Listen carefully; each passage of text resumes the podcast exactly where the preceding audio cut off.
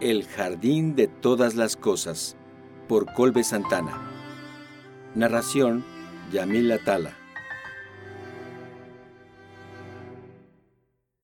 Capítulo 17 Lo primero que vio Eva cuando llegó al doceavo Festival Cultural de Verano fue una golondrina de plumaje azul y pecho blanco posada en una de las ramas más bajas de la imponente Magnolia Pacífica que daba la bienvenida a las canchas de fútbol del Colegio San Rafael.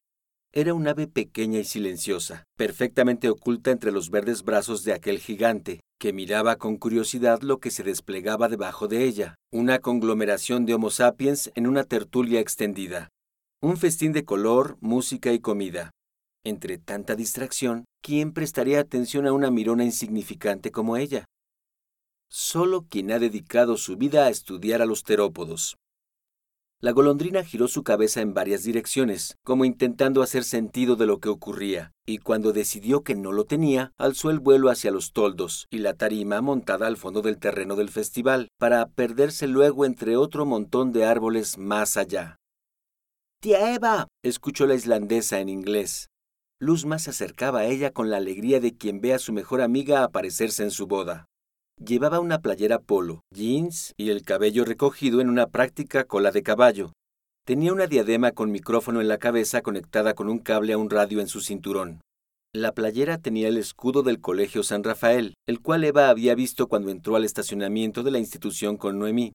A pesar de lo pragmático de su indumentaria, la joven de 16 años estaba perfectamente maquillada, tenía pulseras de metales preciosos y un reloj en sus muñecas se abría camino entre un río de adolescentes y padres, y venía con una amiga que, excepto por las pulseras, estaba vestida igual que ella. Qué bueno que sí viniste. Hola, mamá. Le dio un beso en la mejilla a ambas. ¿Y mi tío? Tu tío anda en el planetario trabajando. Va a llegar más tarde, respondió la madre, también en inglés. Eva agradeció el que la familia de Alfredo siguiera hablando inglés en su presencia, pero no era necesario. Ay, tía, ya dile que se aparezca. Se le van a caer los brazos de tanto trabajar.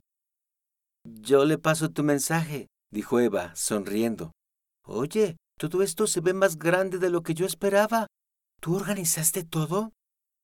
Gracias, sí. Bueno, oficialmente la Junta de Alumnos lo organizó, pero sí, básicamente Claudia y yo hicimos todo. La chica junto a ella levantó la mano con timidez. ¿Y tu papá? Preguntó Noemí. Luzma se llevó una mano a la barbilla. Mm, lo vi muy temprano, pero ahorita no sé dónde está. ¿Quieres que lo mande llamar? dijo tomando su radio. No, no. No te molestes, gracias. ¿Ya desayunaron? De este lado tenemos tacos al vapor, gorditas, tamales, hay una zona deli con ensaladas y sándwiches, y en aquel puesto de allá tienen pura comida vegana. Solo invitamos negocios con productos 100% orgánico, así que pueden comer sabiendo que están haciéndole un bien al planeta. Eva contuvo una risa sofocada. Pues todo se ve muy bueno. ¿Qué se te antoja a ti? instó Noemí a la islandesa. No he probado los tamales, así que creo que empezaré por ahí. Un doble bip escapó del aparato de Luzma. ¿Cómo? Ok, sí. Ya voy, dijo a la diadema. Tengo que irme, pero si necesitan cualquier cosa, díganles a mis compañeros y les ayudan. ¿Vale? Chao. Luzma y su compañera se adentraron de nuevo en el torrente de personas. El doceavo Festival Cultural de Verano del Colegio San Rafael era, más que un festival, un tianguis. El espacio de 90 metros cuadrados que regularmente operaba como canchas de fútbol para los estudiantes, en este fin de semana estaba ocupado por stands y puestos de madera cubiertos con toldos blancos y decorados a lo largo y ancho por hileras de luces, a veces con focos desnudos y a veces por farolas estilo oriental. En el lado opuesto de la entrada había un escenario con bocinas, estructuras para luces y varios muchachos instalando baterías, guitarras, pedales y demás. La zona de comida, donde estaban Eva y Noemí, se componía de una veintena de puestos de comida que rodeaban un grupo de troncos mal cortados y que pretendían funcionar como mesas y banquillos. Al menos cuatro de los ofertadores de alimentos se las habían ingeniado para meter sus gastronetas o food trucks en el recinto escolar, y la oferta iba desde comida típica mexicana hasta hamburguesas, churros, postres, helados y caramelos. Eva, buena detectando patrones, de inmediato notó que las palabras artesanal, orgánico y gourmet se repetían con más frecuencia que otras. El festival era un evento anual en la escuela de Luz María y cada año tenía un tema diferente, según se enteró la islandesa. El año pasado había sido la herencia indígena de Jalisco y el año anterior a ese fue un homenaje a un tal Soriano. Este año el concepto era desarrollo de industrias sustentables. Pero todo es siempre lo mismo, explicó Noemí, cortando su tamal de piña en dos. Al final es solo la excusa para poner el mercadito y vender chucherías. Eva le dio un sorbo a su agua de limón con pepino y en el vaso de plástico leyó sabor 100% orgánico. Supuso que tal afirmación no tenía en cuenta el recipiente en el que la bebida estaba servida. Industrias sustentables, ¿eh? pensó Eva para sí. Más veces que no, el marketing se encarga de hacer creer a su público algo que no es verdadero con el fin único de vender. En el caso de orgánico, los mercaderes habían logrado vestir esta etiqueta de manera exitosa con valores como la salud o lo ecológico y sustentable, al mismo tiempo que atacaban y manchaban la imagen de los alimentos genéticamente modificados. Esta postura era errónea, como había aprendido Eva con los años. Los alimentos orgánicos no eran ni más nutritivos, ni más saludables, ni más amigables con el ambiente que la alternativa. Y de hecho, en el último apartado, los alimentos sembrados y cosechados orgánicamente eran peores para el ecosistema porque utilizaban más pedazos de tierra que las granjas convencionales. Además, la mayoría de estos granjeros no aceptaban fertilizantes sintéticos porque iban en contra de su ideología, así que optaban por restablecer los niveles de nitrógeno del suelo con materia fecal de animales como vacas, caballos y demás y la única forma en que puede suplirse la demanda de fertilizantes naturales para estas granjas es alimentando a estos animales con productos provenientes de granjas convencionales que, a su vez, tienen que utilizar fertilizantes sintéticos para aprovechar mejor la tierra que siembran y cosechan. Así pues, el fertilizante sintético pasa por las tripas del animal y termina vendiéndose como fertilizante natural. Este temor ideológico había extendido sus garras hasta el viejo continente, donde la Unión Europea había determinado que incluso las plantas editadas vía CRISPR debían someterse a las regulaciones de los alimentos genéticamente modificados o GMO, poniendo un freno considerable a la investigación y desarrollo científico en esa rama. El absurdo de esta ideología podía verse en su hogar, en Dinamarca, donde Eva se había topado más de una vez con etiquetas en alimentos que decían cosas como azúcar de caña orgánica, jarabe pulverizado de caña pura evaporada, excelente sustituto para azúcar blanca y azúcar morena. Es decir, que el mejor sustituto del azúcar era azúcar. Se trataba de un caso más de ideología pisoteando la evidencia y los hechos todo basado en la falacia de apelación a la naturaleza, que prácticamente le confiere poderes mágicos a la palabra natural. Eva no sabía de dónde habían copiado los mexicanos esta ideología, pero lo cierto es que era una mucho más prominente en este lado de la ciudad y prácticamente inexistente en los rumbos de don Bernardo. Su hipótesis era que los muchachos que la rodeaban, Luzma incluida, viajaban fuera de México, no por necesidad como don Bernardo, sino por placer y podían ir a todas esas ciudades donde la abundancia era tanta que sus habitantes se saltaban la realidad en favor de cualquier meme o secuencia memética que les permitieran sentirse moralmente superiores a la otredad. Era un ciclo que quizá habían estado repitiendo inconscientemente por generaciones. ¿Qué onda? El rayo Scoponi apareció con su peculiar y contagiosa sonrisa entre la fila de nieve de garrafa y la de queso raclette. Traía shorts, chamarra y tenis deportivos, playera polo similar a la de su hija, pero de color tinto y gorra. Llegó y se sentó en el tronco banquillo junto a su esposa y le dio un beso. Se quitó la gorra y la puso en el tronco mesa. Hola, dijo ahora Eva. ¿Dónde dejaste al Alfred? En el planetario todavía. Ese güey. Noemí cortó un pedazo de tamal de picadillo que ofreció a su marido. El rayo declinó y en lugar de eso le dio un trago al agua de arroz que estaba junto al plato de su esposa. Noemí iba por su segundo tamal. Para Eva, uno había sido más que suficiente. Énfasis en más. No sabía cómo la hermana de Alfredo podía mantenerse tan delgada comiendo así. ¿En qué andas? preguntó Noemí. Pues aquí, cuidando rancho para que no se lleven a mi primor, contestó el rayo, apretando cariñosamente entre sus dedos la boca de su esposa. No, menso, ¿qué, qué andas haciendo en el festival? Ah, pues estaba ayudando con el electricista y ahorita voy al stand de recuerditos de la escuela. Voy a estar ahí como una hora, cubriendo a Gonzalo. ¿Ya viste a tu hija cómo anda? Sí, toda una organizadora con su micrófono y todo. ¿El novio siempre no vino? preguntó Eva. Nah, dijo Noemí. Para mí que se anda besuqueando con el amigo ese que canta. Noemí, exclamó el rayo, fingiendo shock. Noemí explotó en su clásica risa de matraca. ¿Te gustó el tamal? Sí, pero siento que me va a caer pesado. Pues sí, el rojo generalmente cae pesado. ¿Cómo te trata el calor? Está hardcore, ¿verdad? se dirigió el rayo a Eva. Sí, pero todo bien. Puedo tomar mucha agua y no ir al baño jamás, así que sus ventajas tiene. ¿Y el planetario? ¿Qué show? ¿Sí sale para octubre? Sí, pues Alfie está trabajando duro para que así sea. La que sabe mejor cómo va todo es tu esposa, de hecho. Noemí hizo una mueca que era difícil de leer. ¿Tú cómo ves, hija? La talacha sí, gracias a Covarrubias. Lo demás... Noemí escondió el resto de la frase junto con su mirada en algún lugar del mundo, lejos de su esposo y de Eva. Ah, sí, la otra vez lo entrevistaron en la tele, pero no dijo nada del planetario. Es su obra de caridad, nada más. ¿Y tu papá qué dice? ¿Está orgulloso de sus hijos? Ya conoces a mi papá. Está muy desentendido. Mientras haya fútbol y no estemos muertos, con eso se da. Bueno, bueno, escucharon en las bocinas que rodeaban al festival. Un hombre largucho y con poco pelo hablaba al micrófono en el escenario donde el grupo de jóvenes músicos estaba montando su acto. ¿Me escuchan? Soy Gabriel Velasco, rector del Colegio San Rafael, y oficialmente les doy la bienvenida al décimo segundo Festival Cultural de Verano de nuestra amada institución. El rector hizo una breve pausa para los aplausos, que llegaron un poco más tarde y más escuetos de lo que esperaba.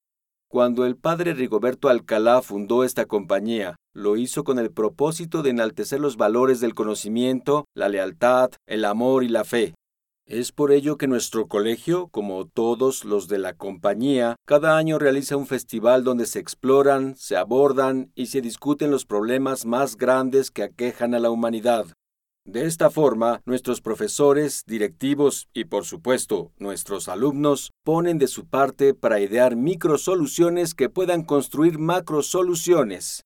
El tema de este año es el desarrollo sustentable y durante los dos días del festival ustedes podrán conocer la propuesta de jóvenes ingeniosos, empresas locales y comunidades que luchan por hacer de nuestro estado y nuestro país un hogar más verde. La gente volvió a aplaudir, aunque no se supo si era por emoción o para presionar al rector para que terminara con su discurso. De nuevo, muchas gracias por asistir y muchas gracias también a Luz María Escopón y Sarmiento y al resto de la Junta de Alumnos, quienes por segundo año consecutivo han organizado este evento de manera magistral. ¡Un aplauso para ellos! ¡Esa es mi Luzma! gritó el rayo, acompañando su declaratoria con chiflidos. El rector sacó un papelito de su saco y empezó a leer. Empezamos la parte artística de nuestro festival con el grupo de tercero B de secundaria. Alfonso Soto, Daniela Gutiérrez, Gabriel Balvanera, Irma Duarte y Omar Osegueda, quienes interpretarán un cover de... Eh, eh, despacito. ¡Un aplauso! Los vítores llegaron, esta vez con mucho más entusiasmo, mientras el grupo de cinco adolescentes se subía a la tarima. Tras organizarse tímidamente y contar hasta cuatro, los estudiantes cantaron y bailaron la pieza de Luis Fonsi con suficiente pericia, a juicio de Eva. Después, los chicos dieron paso a otros grupos que de tanto en tanto llenaron de música el lugar.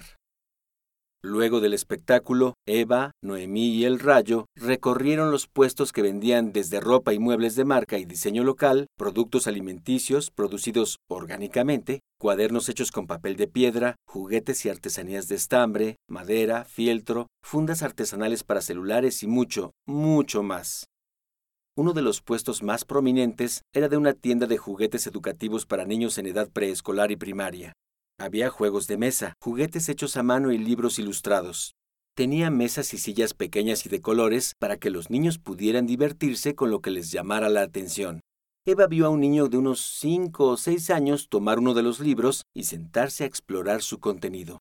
Las hojas horizontales, que el pequeño tenía que pasar una por una con todo el rango de movimiento de sus brazos, tenían ilustraciones de dinosaurios clásicos como el Velociraptor y el Triceratops. Mira, mamá, exclamó el pequeño, pero su madre estaba muy ocupada con un puesto de tés exóticos en un puesto adjunto. La sorpresa del pequeño, supuso Eva, era la misma que su propia sorpresa, encontrar que la ilustración del Velociraptor era no de un lagarto feroz, sino de un tierno animal con un afelpadito plumaje que lo cubría casi en su totalidad, excepto por el hocico y las patas. Aunque era bien sabido desde hace casi 20 años que la mayoría o todos los miembros de la familia de los raptores tenían algún tipo de plumaje, la cultura popular había tardado más de la cuenta en ponerse al corriente. De cierta forma, Eva lo entendía. Jurassic Park no sería lo mismo si la sinopsis de Netflix dijera, luego de una visita de prueba, un grupo de personas intenta escapar de un parque de diversiones donde pollos gigantes andan sueltos. Pero esperaba que algún día la imagen de aquellos animales cambiara, y este libro infantil parecía estar poniendo de su parte. Lalo, vente, hijo, dijo la madre, y tuvo que insistir un par de veces más para que el niño le hiciera caso. El pequeño dejó el libro sobre la mesita. Eva se acercó y descubrió que el libro no se detenía con los sospechosos comunes, sino que, más adelante, presentaba nuevos clásicos como el Archaeopteryx y el Confuciusornis. La paleontóloga revisó la segunda de forros, donde se hablaba de los autores. Las ilustraciones eran de una canadiense, mientras que los textos corrían a cargo de Yen Jifan. El libro era, aparentemente, una colaboración entre la Universidad de Alberta y la Universidad de Beijing, China. Pensó Eva y no pudo evitar visualizarse en aquel país, equipada con instrumentos de excavación, desenterrando preciosas aves prehistóricas. Sintió una descarga en su cuello y en su pecho, una emoción similar a la que sentía cuando recordaba su aventura en Siberia. ¿Qué debo hacer? Recordar la propuesta del doctor James Chen la llevó inevitablemente a recordar las cajas de zapatos numeradas en el closet de Alfredo. Tal vez Noemi sepa algo. Dejó el libro de dinosaurios en su lugar y fue a buscar al Rayo y Noemí, quienes ya estaban más adelantados en los pasillos del tianguis escolar. Encontró a la pareja en un puesto de relojes de pulso hechos de madera. Veían la mercancía entre risas, besos y abrazos. ¡Hey! dijo Noemí. Pensé que ya te nos habías perdido. ¿Viste algo que te quieras comprar? Si necesitas dinero, nosotros traemos, añadió el rayo. Eva sonrió. No, no. Todo bien, gracias. Oigan, ¿ustedes saben qué es o qué significa Berra? Noemí y Mario detuvieron sus risas, besos y abrazos en seco, y sus semblantes, especialmente el de Noemí, cambiaron de tal forma que la islandesa sintió que estaba ante dos completos extraños. ¿Dónde escuchaste ese nombre? dijo Noemí en voz baja y suspicaz. Entonces es un nombre, pensó Eva. ¿Una mujer? Eh, lo, lo vi en unas cajas que tenía Alfredo en el closet de esta mañana. Noemí y Mario se vieron uno al otro con una expresión de urgente seriedad. Vera es... empezó el amigo de Alfredo, pero su esposa le puso un alto. Mario, no, no nos toca a nosotros, susurró Noemí en español. Pero se van a casar, Noemí, refutó Mario, alejando la conversación de la islandesa. ¿No crees que es justo que lo sepa? ¿No te hubiera gustado saber si yo hubiera pasado por algo así antes de casarnos? Sí, pero me hubiera gustado que me lo dijeras tú, no tu hermana o tu papá, o quien sea que no tenga nada que ver con nosotros. Mario suspiró y negó ligeramente con la cabeza. Esto es algo que Alfredo tiene que decirle. Es cosa de ellos. Toda la situación le inspiraba a Eva una tensión que le incomodaba. ¿Pasa algo malo? intervino en inglés. No, nada, Eva, dijo Noemí. ¿Qué le pasó a Alfredo? preguntó sin pensar. Noemí hizo un intento por sacar una excusa, pero su ingenio, otrora afilado, parecía estar atrofiado y causando un caos en la formulación más básica de cualquier oración. Eh. Ah, eh. ¡Hey, you! sorprendió Alfredo a Eva, abrazándola por detrás y besándola antes de que ella pudiera responder. ¡Hey! dijo ella cuando sus labios se dejaron ir. ¿De qué hablaban o qué? Noemí iba a decir algo, pero Eva se le adelantó con un nada. No pretendía perturbar lo que sea que pasara en esa familia, pero ahora la duda había crecido más. Vera era una mujer, una con suficiente importancia para que Alfredo conservara cajas numeradas con su nombre y, más extraño aún, para causar un cambio drástico en el humor de Noemí y el Rayo, quienes emanaban alegría prácticamente todo el tiempo. ¿De ella hablaban aquella vez que había escuchado discutir a Alfredo y a su hermana? ¿Era ella la familia que había abandonado? Alfredo nunca le había dicho nada sobre una historia oculta o algo por el estilo, pero no era tampoco el primer hombre en su vida que se guardaba ese tipo de información. ¿Cómo te fue? preguntó el rayo. Alfredo levantó tanto los ojos que parecía que le darían la vuelta a sus cuencas. No manches, no quiero ni acordarme de todo el desmadre. ¿Qué pasó? preguntó Eva. Eh, solo diré que los de mudanza que nos tocaron estaban locos. Eran tres cholos. Dos de ellos parecían egresados de la Universidad de la Mara Salvatrucha y el otro estaba borracho y fumando marihuana. True Story. ¿En serio? Se suponía que iban a llegar a las ocho al aeropuerto. ¿Saben a qué hora llegaron? A las doce. Eh, ¿Tu colección de rocas le pasó algo? preguntó Eva. Alfredo se llevó las manos a la cabeza. De pura suerte sí, pero te aseguro que no fue otra cosa que suerte. ¿Saben cómo movieron las cajas hasta su camioneta? Hm, Llevaban pequeños carritos de juguete, tipo Hot Wheels, y ponían dos o tres debajo de cada caja y los usaban como dollies. I kid you not. Fue una pesadilla. Estaba tan cerca de un infarto que mejor cerré los ojos. No quería ver si le pasaba algo a mis meteoritos. ¿Pero entonces llegó todo bien al planetario?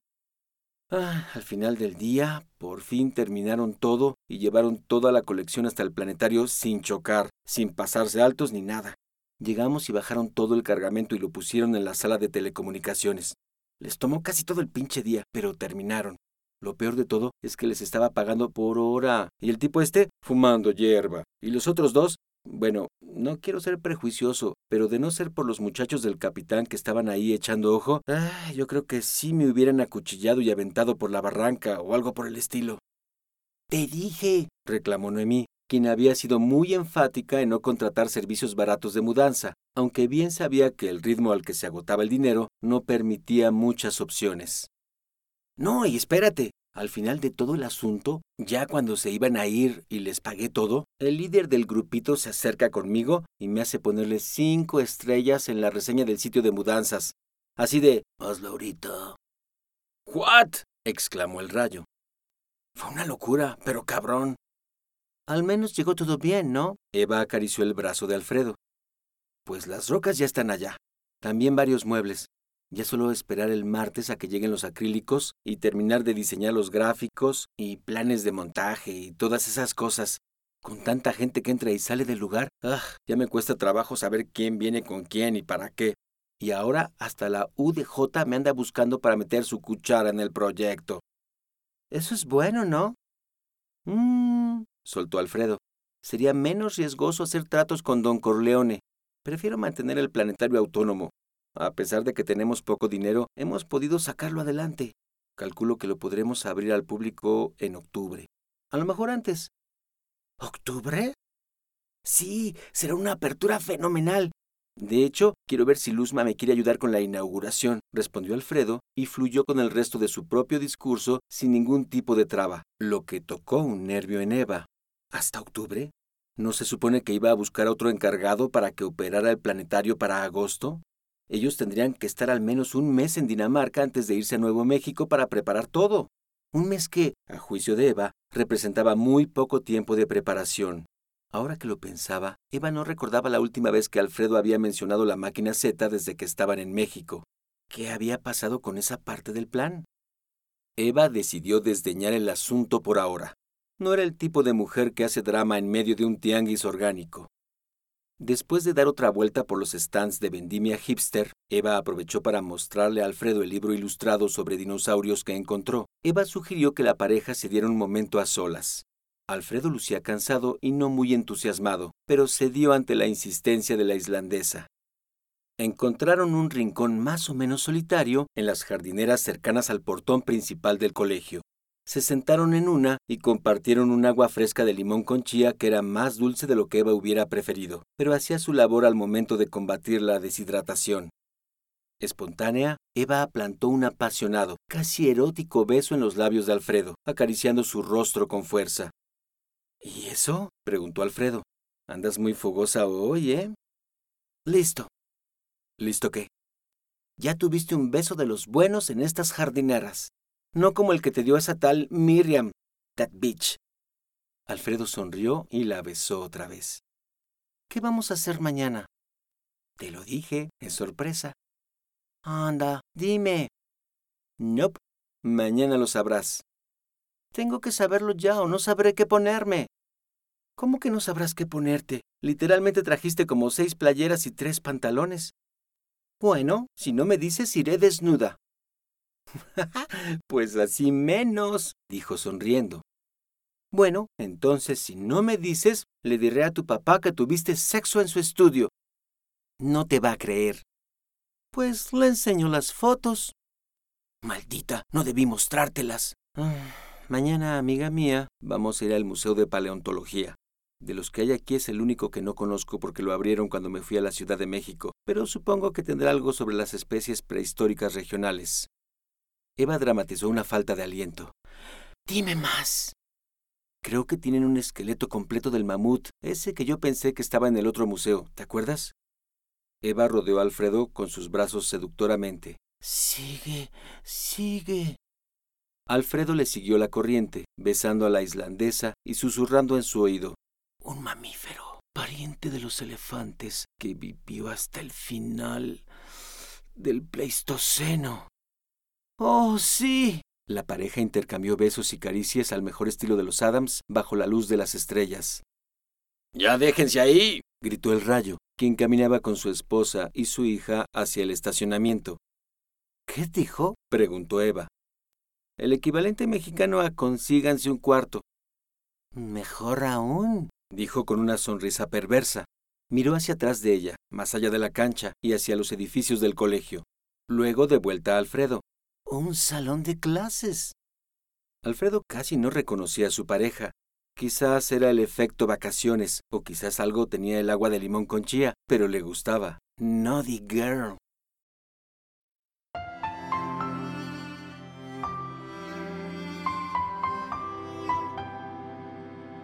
Si disfrutaste de este episodio, hay muchas formas en que puedes apoyar este proyecto. Puedes calificarlo y dejar tu opinión en iTunes, YouTube o donde sea que lo hayas escuchado. Puedes compartirlo en redes sociales con tus amigos puedes discutirlo en tu blog o en tu propio podcast. Y por supuesto, puedes apoyarlo directamente comprando El Jardín de Todas las Cosas en formato digital o impreso a través de Amazon. Muchas gracias por escuchar. Este proyecto no podría existir sin gente como tú.